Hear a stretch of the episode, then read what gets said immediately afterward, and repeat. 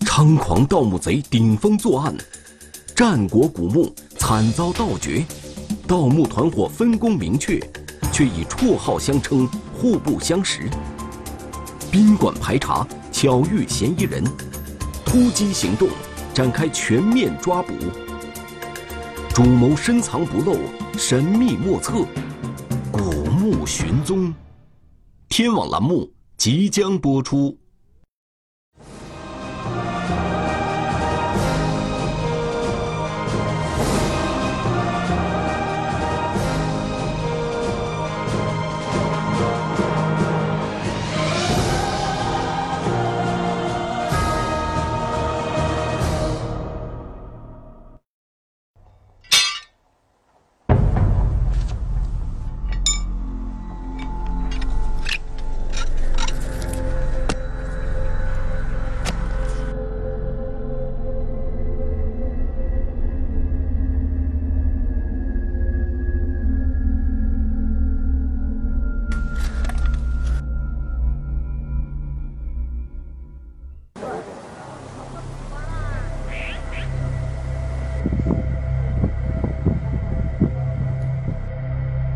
零一七年七月二十五日早上，一位大尾镇侯庄村的村民在自家承包的林地里发现了一些堆积起来的新鲜泥土。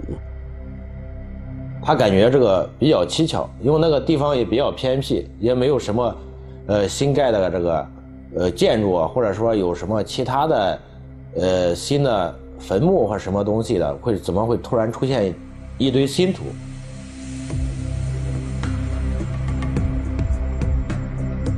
村民顺着痕迹寻找这些新土的来源，一路来到林地的边缘。这里赫然出现了一个漆黑的洞口。此时，村民心中忽然产生了不祥的预感：这片林地外是一座上千年的古墓，难道是有人盗墓？村民连忙向当地派出所报了案。啊，当时派出所怀疑这就是一个盗墓案件，然后上报到刑侦大队，然后咱们刑侦大队就对现场赶到现场进行勘查。现场勘查显示，这座古墓封土周长一百零八米，高约七米，而村民发现的这个洞口，位于古墓封土堆北侧的底部边缘，正好背对着侯庄村。所以说，他选在这个地方就是比较隐蔽的，便于他们就是在工作过程当中不被人发现。这个洞口呈长方形，长约八十厘米，宽约六十厘米。洞口向下挖了两米左右后，又以四十五度角向斜下方继续延伸。这是盗墓的一个盗洞，挖的比较专业。警方在对中心现场周围进行勘查时，还发现，在古墓封土堆的顶部偏西侧的位置，还有一个盗洞。这个洞口呈不规则的圆形，直径约为七十厘米，旁边有塌陷的痕迹。这个盗洞没有打通，但是这个盗洞盗的很大。从现场的情况看，是在盗的。过程当中，应该是因为土质的关系发生坍塌。警方分析，这两个盗洞有可能是出自同一伙盗墓贼所为。由于墓葬顶部的这个盗洞出现坍塌，无法继续挖掘，所以他们改为从古墓的另一侧向墓内挖掘盗洞，并且在这个盗洞的旁边发现了有饮料瓶、烟头，还有。一个经过改装的电动的工具挖这个洞用的，洞的四周啊都比较光滑，很有规则，像是有专业人挖的这个洞。现场发现的挖掘工具是一个用电钻改装的电铲，可见这伙盗墓贼是有备而来。他们为什么要选择这座古墓进行盗掘呢？在我国，出于保护文物的考虑，通常情况下。不会对古墓进行主动发掘，只有在墓葬遭到严重破坏等特殊情况下，才会进行抢救性发掘。因此，对侯庄村古墓一直停留在文献资料的研究层面。一九八七年，当地文物部门曾经推测这座古墓有可能是唐宋八大家之一欧阳修的墓葬。根据这个嘉庆版的《密县志》记载，呃，宋太师欧阳文仲墓在新郑密县县，呃，在上次文物普查时候给他定为这个欧阳修墓。但是，一九八八年，欧阳修墓在距离侯庄村不远的新郑市欧阳寺村被确定，侯庄村古墓墓主人的真正身份便没了定论。这次在发现侯庄村古墓被盗后，文物部门再次对这座千年古墓进行了勘探，发现它的年代似乎比欧阳修所处的北宋时期更加久远。当时咱们勘探结果是这个墓葬是一个呃中字形的墓葬，后来又递交这个国家文物鉴定。呃，河南站又又又来鉴定说这个中型墓葬符合呃战国贵族墓葬的特征。万幸的是，侯庄村古墓顶部和侧面的两个盗洞被发现时还没有被挖通。尽管如此，这伙盗墓贼已经触犯了法律。呃，根据我国这个法律规定啊，盗墓它是一个行为犯。你只要只要有这个动作，有这个行为，并不一定盗窃成功。只要有这个行为，你就构成犯罪。新密警方随即成立了专案组，对此案展开侦破。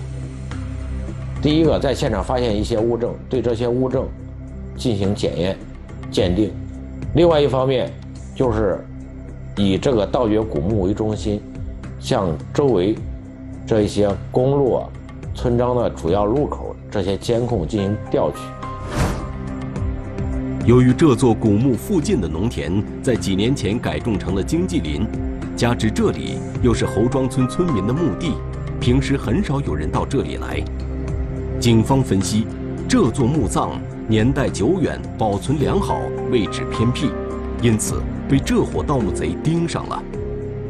为了这个防止啊盗墓贼的再次进行盗掘这个古墓，然后当时除了咱们当地派出所通报这个情况，文物部门，另外文物部门又和这个当地的村干部都都做了这个交代，平时要多来人进行人防。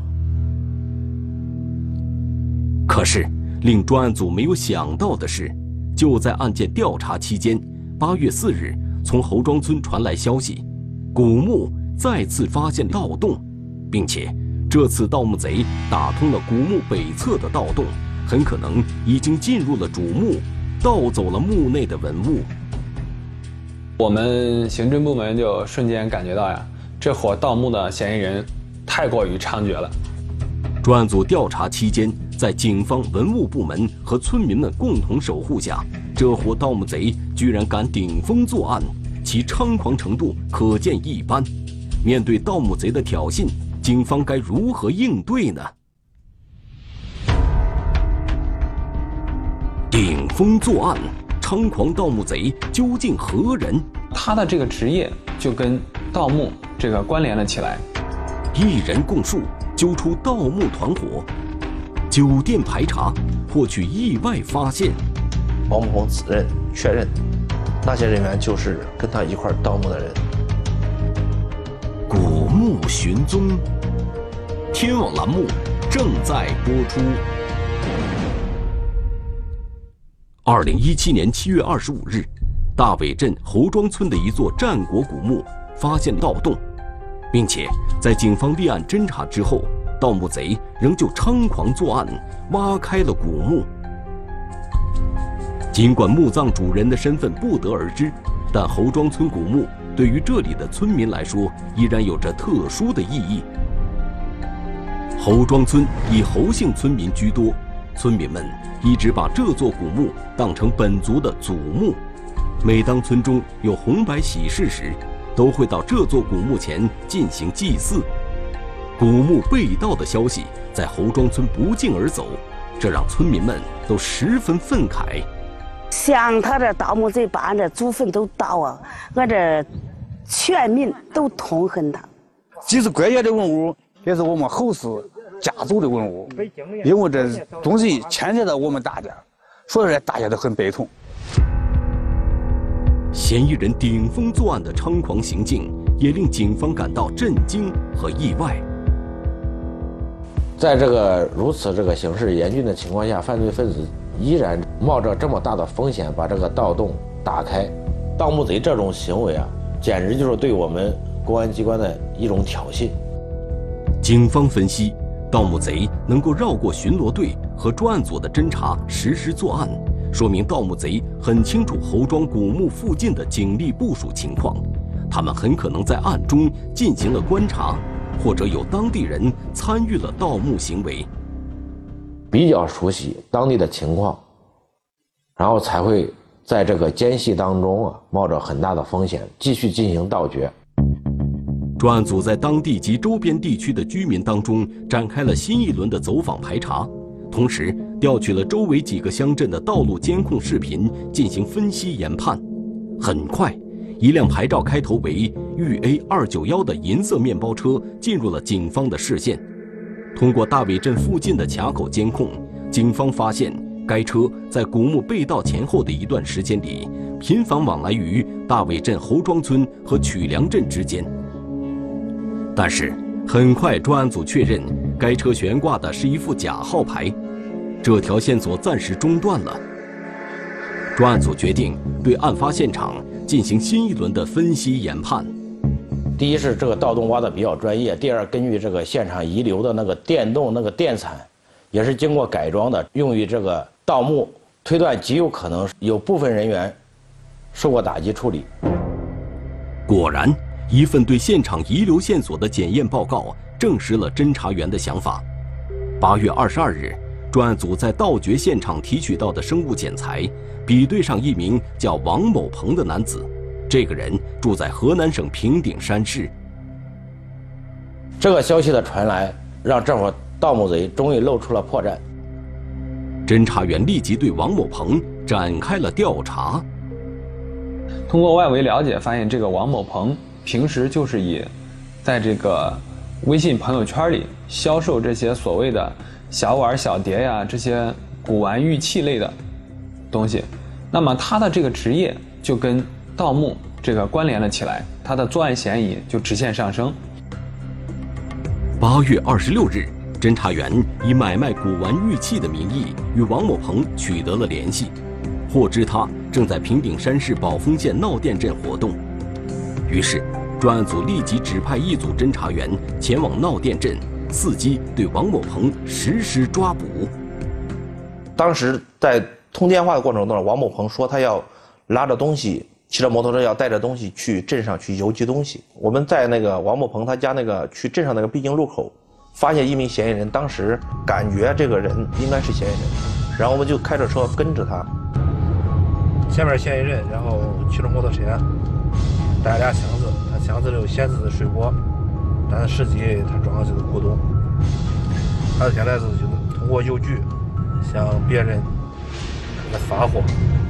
他进邮局之后，我们侦查人员直接去进去确定，然后这个王某鹏的身份就是我们想要抓的这个嫌疑人。然后抓住王某鹏之后啊，他通过他的箱子里面打开，里面有很多这个茶壶，都是古玩这些东西。当时他说是给另外一个买家去卖。王某鹏到案后，很快供述了自己与其他十余人一起盗掘大伟镇侯庄古墓的犯罪事实。王某鹏交代，这个团伙成员之间是通过一个名为“古玩交流”的微信朋友圈认识的。他是由这个朋友圈中一个绰号“地主”的男子介绍加入团伙的。团伙成员之间并不认识，彼此之间也不过问对方的底细。啊，比如这个王某鹏，别人称他为瘸子，因为他有一只腿，然后就是走路一拐一拐的，啊，很少很少人知道他叫王某鹏。王某鹏交代，他在七月初参与了对大尾镇侯庄古墓的第一次盗掘，那次盗洞没有打通，此后他就脱离了这个团伙。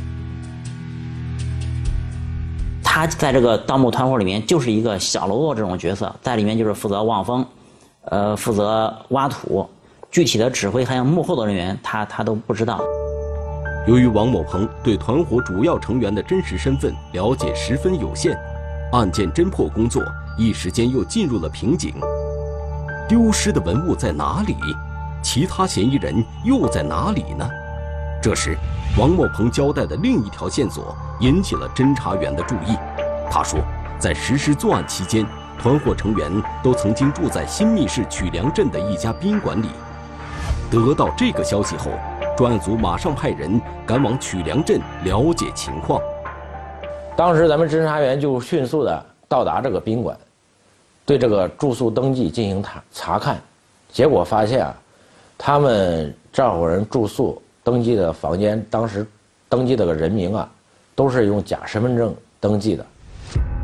侦查员调取宾馆监控，发现，在七月初的这段时间里，有四名用假身份证登记的嫌疑人与王某鹏对团伙成员的描述接近。这几人似乎总是在有意地躲避着宾馆的监控摄像头。在视频中，只能依稀地分辨出这四人的体貌特征。我们通过那个视频监控，让这王某鹏进行辨认，王某鹏指认确认，那些人员就是跟他一块盗墓的人。凭借模糊不清的视频画面，警方一时无法明确这几名嫌疑人的身份，专案组只能把这家宾馆当作重点的排查对象，同时对曲梁镇内及周边的宾馆继续进行秘密排查。在王某鹏归案的第四天。当侦查员再次来到这家宾馆进行走访时，宾馆工作人员告诉侦查员，之前用假身份证登记住宿的四名嫌疑人现在就住在这里。事情会有这么巧，连侦查员都感到有些意外。侦查员立即向专案组做了汇报，专案组命令伺机对这几人进行抓捕。十几名盗墓贼归案。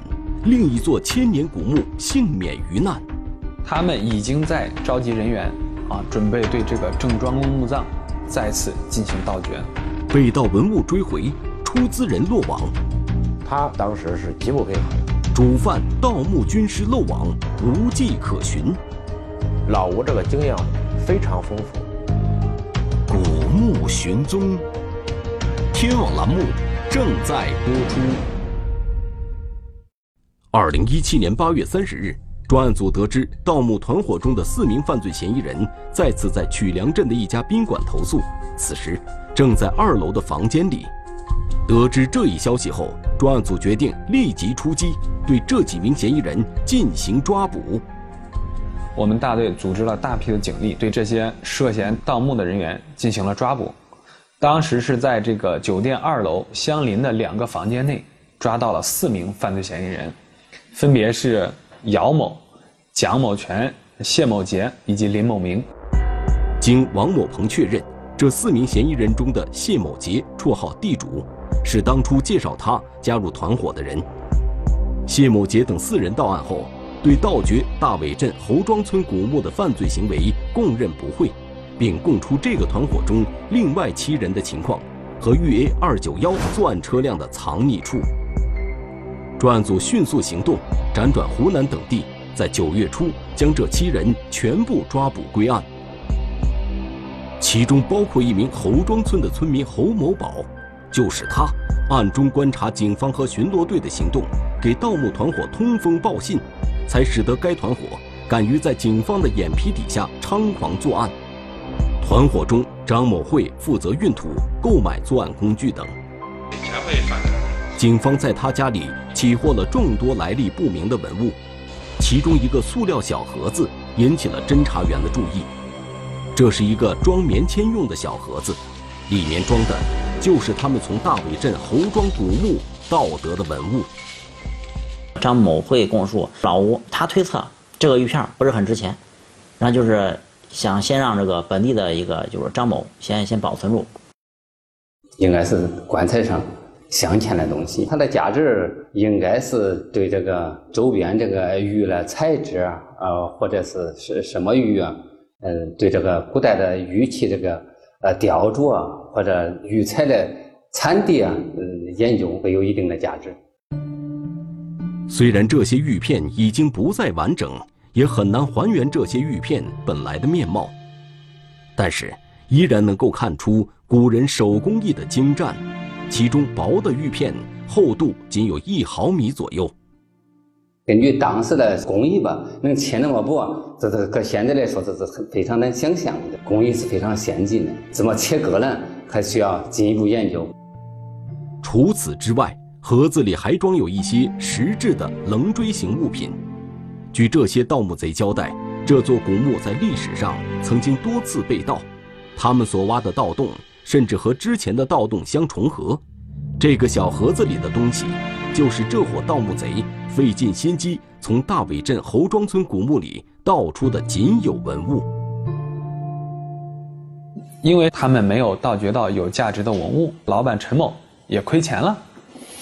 然后这个几名主要成员在一起就商量啊，盗墓那就是十盗九空，但是我们只要有一个墓葬，来挖掘到有价值的文物，那就照样是一夜暴富，什么都有了。所以这些团伙成员就瞄上了新密以及邻近的县市新郑周边的这些古墓葬。根据嫌疑人的交代，他们这次聚首作案的目标是位于新密市曲梁镇郑伯岭上的另一座古墓。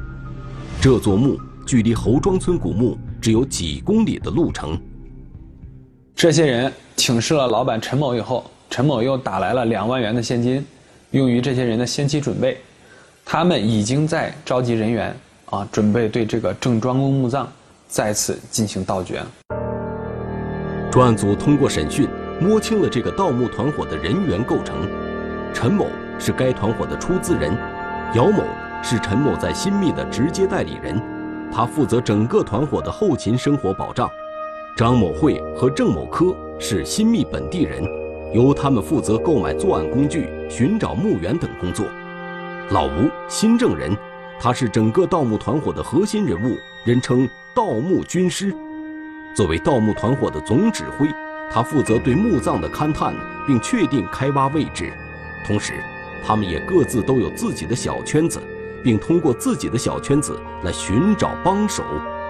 目前，团伙中只剩两个头目还没有落网，那就是出资人陈某和有着“盗墓军师”之称的老吴。当时他这个老板陈某的身份落实了，但是这个他们口中的工程师啊，老吴这个身份。一直没有落实到。据他们这个团伙交代，老吴这个经验非常丰富，很有可能在其他省外、省内的其他地方有过多次盗掘古墓的行为。但因为警方一时还没能掌握老吴的真实身份，专案组决定先对出资人陈某采取行动。陈某，深圳人，在深圳经营着一家科技公司，在深圳警方的配合下。通过一周的侦查，侦查员于二零一七年九月十二日在深圳将陈某抓获。然而，到案后的陈某也显得不以为然。在他认为，这个盗墓行为他只是一个出资人，他没有具体参与盗掘古墓这个犯罪行为，认为自己不一定能够构成犯罪，啊，所以当时是极不配合的。在对陈某进行审讯的同时，专案组对老吴的追查一直没有放松。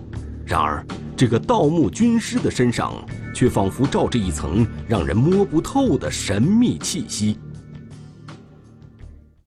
他就是一个这种整个盗墓的核心人物，他负责，他知道墓穴的进口和出口，他知道这个，他能知道这个墓是哪一年的墓，是哪什么年代的墓，是谁的，或者是哪一阶层的墓。这边是高土塔，高土卡特别好，土质也特别好，就是这个这个这种地势。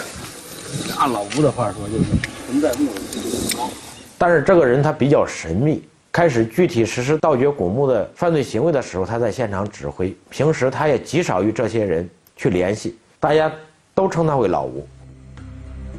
在前期审讯中，专案组了解到，盗墓军师是团伙成员郑某科和张某慧通过网络招募来的，于是专案组集中对这两人的关系网进行深入调查，终于查出了盗墓军师的真实身份。他的真名叫吴某巨，河南省新郑市薛店镇人。二零零六年，曾先后参与盗掘过武陟县小徐岗汉代墓种群和新郑市龙王乡坡赵汉墓，受过公安机关的打击处理。吴某巨的身份落实以后，中间历经了一个多月的时间，一直没有消息。然后发现，吴某巨他和他老婆离婚十几年，对自己的孩子不管不问。然后吴某巨是兄弟两个，上面还有两个姐姐。然后在他这个父母离世以后啊，基本上就是长女如母。她这个大姐把这个吴某巨还有吴某巨的弟弟给带大的。于是专案组开始从吴某巨的大姐那里寻找突破口。我们在接触到大姐之后呢，跟她大姐做思想工作，然后确定她大姐确实不知道这吴某巨。藏在何处？但吴某巨的大姐告诉警方，吴某巨在外逃之前，把十余件古董器物交给他保存，这些东西被他埋到了自己家院子附近。随后，侦查员从吴某巨姐姐家的院子附近挖出了十余件来历不明的文物。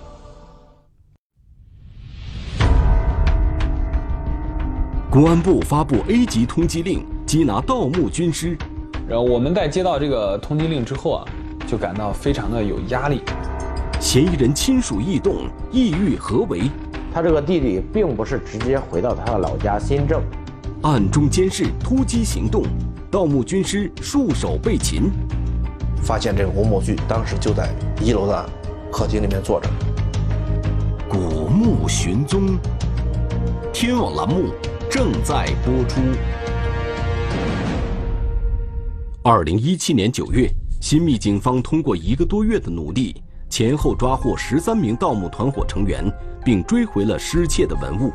此时，这个团伙中唯一没有被捉拿到案的，只剩有着“盗墓军师”之称的主犯吴某巨了。二零一七年十一月十日，公安部发布 A 级通缉令，公开通缉十名重大文物犯罪在逃人员，并通过《人民公安报》。互联网等媒体公开通缉，而吴某巨位列首位。然后我们在接到这个通缉令之后啊，就感到非常的有压力，然后再把所有的嫌疑人全部再重新讯问，也希望对老吴的个人有更加深入的了解。专案组了解到，吴某巨有个弟弟在新疆从事种植红枣的生意，他和这个弟弟比较亲近，几年前他还曾去新疆给弟弟帮忙。十一月十五日一早，吴某巨的这个弟弟突然离开新疆，他的行动立刻引起了专案组的注意。A 级通缉令下达以后，他这个弟弟从新疆回到了河南。回到河南以后，他这个弟弟并不是直接回到他的老家新郑，而是直奔新乡。但之前他这个弟弟从来没有去过在新乡去待过，或者他这个弟弟在新乡有什么朋友。或者亲戚，弟弟突然从新疆远道回来，绝非偶然，很可能与吴某巨有关。专案组立刻安排侦查员对吴某巨的弟弟进行暗中监视。我们侦查人员就开车，就是跟着吴某巨的弟弟，车一来到新乡市牧野区一处民房附近，然后看到他进进入到一一处民房，然后过了没多久他就出来了。侦查员决定对这处民宅进行蹲守。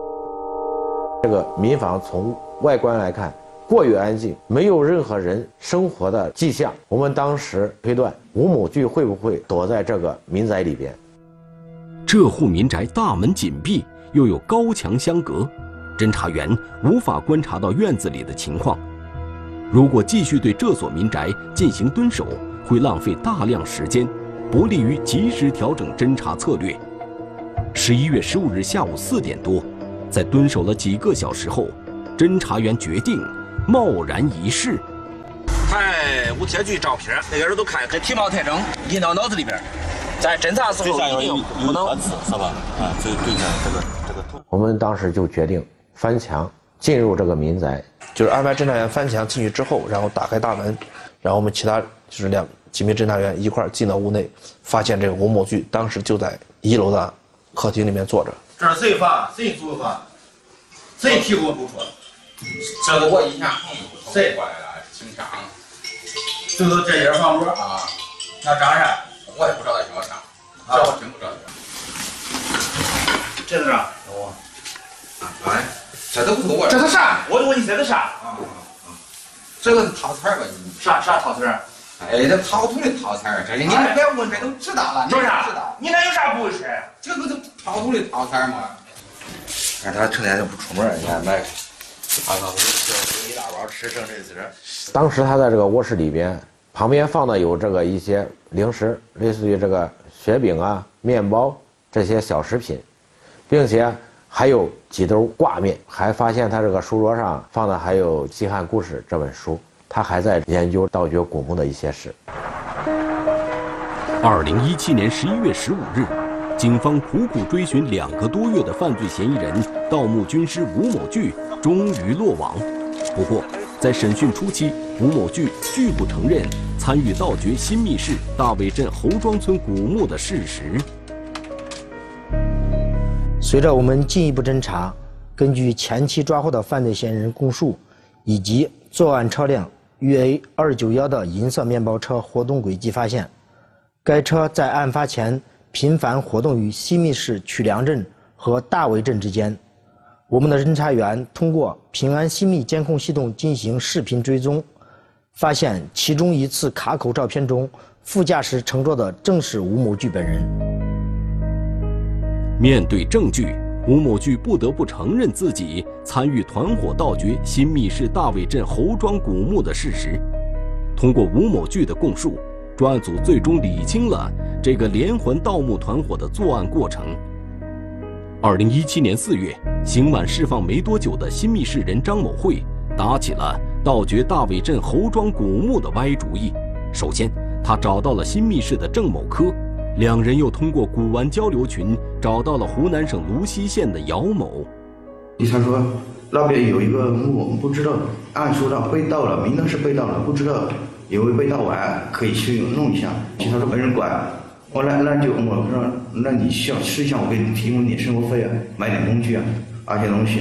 我先问问其他人，我先问问搞不搞得钱。姚某觉得此事有利可图。便找到了自己的好友深圳市的陈某作为出资人。姚某一拍即合以后，就是说，有陈某从其他地方筹集这个二十万那个资金，交给姚某，由姚某全权代理，并且承诺姚某，如果事情成功以后，陈丹本人和这个盗墓团伙利润五五分成，并且还不不会亏待这个姚某。随后，姚某、郑某科、张某慧三人又通过自己的小圈子，先后找到了有着盗墓军师之称的吴某巨，同时还找到了大伟镇侯庄村的村民侯某宝作为内线，来观察警方以及村民的一举一动。最终，他们于八月四日凌晨挖通了盗洞，并盗走了古墓内的文物。并且盗掘古墓是一个相对专业的犯罪行为，如果不把他们一网打尽，他们可能实施更为猖獗的盗掘古墓的行为。我们这样做也是对历史的尊重，对我们古人的尊重。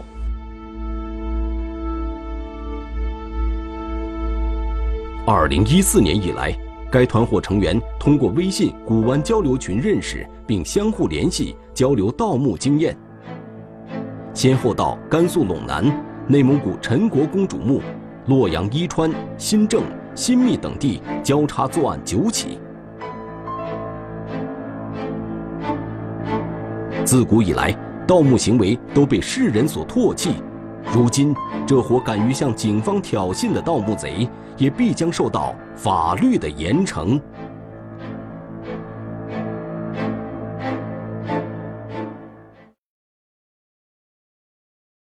中华人民共和国公安部 a 级通缉令肖建春男一九八四年十月二十一日出生户籍地址广西壮族自治区宾阳县新桥镇大林村委会柯甲村二百五十二号。